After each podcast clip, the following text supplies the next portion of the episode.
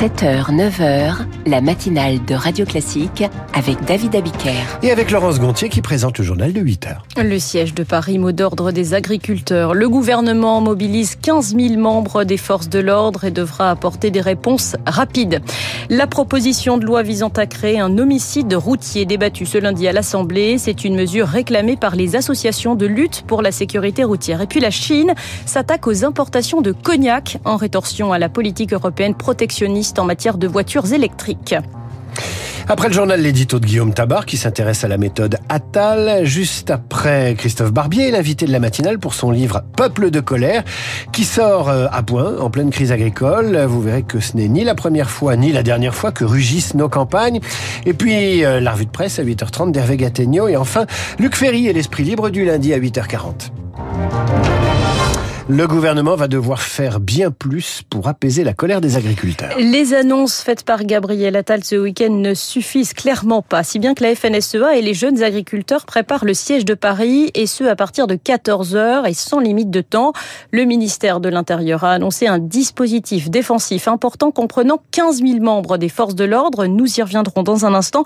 Une chose est sûre, Lauriane Tout-le-Monde, l'exécutif et les parlementaires de la majorité ont conscience qu'il faut aller vite. Un mot d'ordre, la simplification. Une date limite, le mois de mars, pour la présentation du projet de loi d'orientation agricole. C'est un travail de titan, avoue un député Renaissance. Dans la majorité, un groupe d'une quinzaine de députés spécialistes des sujets agricoles est en train de se constituer afin d'épauler le gouvernement. L'épineux dossier des négociations commerciales doit aussi se débloquer. Sur le pont, la députée Modem, Anne-Laure Babot. Il y a déjà un gros travail de bilan à faire sur la loi Egalim, sur la question euh, du seuil de revente à perte sur la transparence des marges. Est-ce qu'aujourd'hui, il faut laisser une seule date de négociation? Ou est-ce qu'il faut négocier tout au long de l'année comme d'autres pays le font? Au Parlement européen, les eurodéputés de la majorité sont aussi sous le feu des projecteurs, notamment sur la question des traités de libre-échange. Jérémy de Serle est éleveur bovin et eurodéputé du groupe Renew. Là où on a mal voté, eh bien assumons d'avoir mal voté et puis essayons de changer les choses. Qu'on arrête d'échanger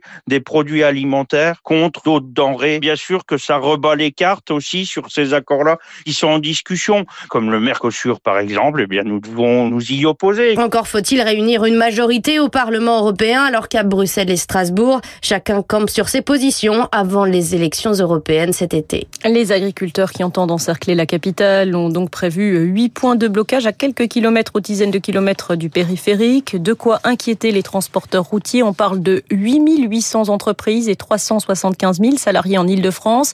Olivier Poncelet est délégué général de l'Union TLF, une des principales fédérations du secteur. Il redoute un mouvement qui s'inscrit dans la durée. On est dans un contexte économique où on a une baisse significative d'activité dans notre secteur, particulièrement depuis la fin de l'année 2023. L'impact de blocage, c'est la désorganisation d'activités de transporteurs, puisqu'il faut trouver des itinéraires de substitution. C'est un sujet pour les exploitations, bien sûr pour les conducteurs, et puis ça entraîne des, surcoûts. Euh, L'inquiétude, elle est effectivement liée à la durée du mouvement. Plus le mouvement euh, dur, plus ce sera difficile pour euh, nos entreprises. 80% de nos entreprises sont des TPE-PME, ils ont une trésorerie qui ne leur permet pas de faire face à plusieurs jours d'inactivité. Et c'est la raison pour laquelle euh, on appelle, nous, à, à, maintenir la liberté de circulation des transporteurs. Propos recueillis par Éric Kioch. Les députés débattent aujourd'hui de la création d'un homicide routier. Une nouvelle qualification censée mieux caractériser les homicides commis sur la route avec des circonstances aggravantes telles que la conduite sous alcool, sous stupéfiant, en excès de vitesse ou le délit de fuite. Cette proposition de loi ne prévoit pas de toucher à la durée des peines encourues, c'est-à-dire 7 ans de prison et 100 000 euros d'amende, mais elle reste une belle avancée selon Pierre Lagache, vice-président de la Ligue contre la violence routière. Il espère justement une réelle application des peines les peines maximales qui existaient déjà étaient très rarement prononcées, même dans des cas de comportement extrêmement déviant. Donc l'objectif, c'est finalement de faire évoluer l'approche des magistrats. Et grâce à cette démarche d'homicide routier, on espère que des peines plus conséquentes pourront être prononcées qui répondent aux aspirations des victimes, qui sont pas nécessairement euh, dans une approche jusqu'au boutiste, mais qui souhaitent que les peines prononcées aient un sens par rapport à ce qu'elles ont vécu en termes de, de souffrance et de violence. Pierre Lagache, vice-président de la Ligue contre la violence routière, interrogé par Lucie Dupressoir. Voiture contre cognac en rétorsion à la politique européenne protectionniste en matière de voitures électriques. Pékin s'attaque aux importations de cette eau de vie charentaise, un produit qui n'a pas été choisi au hasard. Eric Kioch. Cibler un pays plutôt que l'ensemble des 27 n'est pas anodin. En effet, Pékin considère que la France a œuvré en faveur de l'enquête européenne contre ses constructeurs.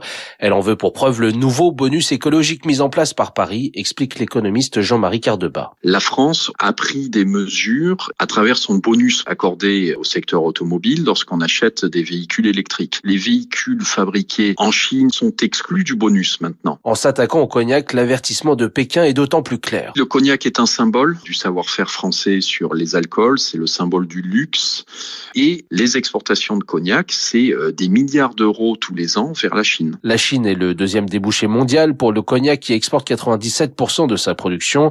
Si les tensions durent, le secteur pourrait donc en pâtir. Mais malgré ce coup de chaud, il y a peu de chances que Pékin aille plus loin, avance Philippe Lecor, économiste spécialiste de la Chine. La Chine euh, n'a pas intérêt à imposer des sanctions euh, contre l'Europe dans la mesure où déjà la relation avec les États-Unis n'est pas très et où la Chine n'a pas beaucoup d'amis dans le monde. Dans un moment de ralentissement économique, Pékin aurait en effet du mal à se passer du marché européen où son excédent commercial frôle en 2023 les 400 milliards de dollars. Ah, c'était un scrutin test pour l'extrême droite allemande. Le parti alternatif pour l'Allemagne, l'AFD, a échoué à des élections locales dans la région de Thuringe. Elle a obtenu 5 points de moins que le parti conservateur qui l'a emporté. Le vote s'est déroulé au moment où le pays connaît des manifestations d'une ampleur inédite contre ce parti euh, anti-migrant et anti-système.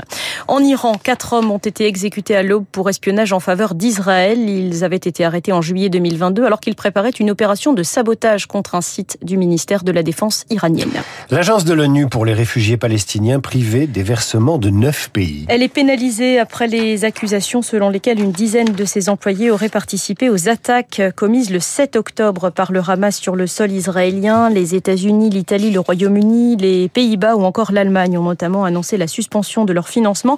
La France, elle a choisi de ne pas faire de nouveaux versements euh, au premier trimestre 2024 et décidera ultérieurement de la conduite à tenir à l'avenir. Pour Jean-Paul Chagnolo, président de l'Institut de recherche et d'études Méditerranée euh, Moyen-Orient, il faut prendre davantage de recul des Américains qui suivent ce que le gouvernement israélien euh, souhaite. Il est possible donc qu'il y ait eu une dizaine d'employés de l'UNRWA qui aient participé à ces terribles attentats terroristes, mais il faut rappeler que l'UNRWA, c'est 13 000 ou 14 000 employés à Gaza et 30 000 globalement. Et donc euh, la France aurait dû euh, considérer que dès lors que l'UNRWA était très clair en licenciant ces gens, eh bien il faut continuer à soutenir l'UNRWA, bien entendu, et pas tomber dans le piège israélien. On essaie de liquider l'UNRWA. Donc il ne faut pas que la France entre dans ce jeu-là. C'est en fait un prétexte prétexte pour Israël d'aller encore plus loin dans la volonté d'affaiblir l'UNRWA et donc plus globalement la question palestinienne. Des propos recueillis par Marine Salaville. Les Bleus sur le toit de l'Europe, selon l'expression consacrée. L'équipe de France de handball a remporté hier soir la quatrième Coupe européenne de son histoire face au Danemark au terme d'un match à suspense et sur un score très serré, 33 à 31. Merci Laurence, je vous dis à demain peut-être. Euh, on retrouve euh, Guillaume Tabar dans un instant. Il va nous parler de la méthode Attal, puisque vous savez que le Premier ministre est aujourd'hui euh, coincé sur sa droite par les révoltes paysannes. Et face à l'opposition, il a une déclaration de politique générale à faire demain. Ça va pas être simple.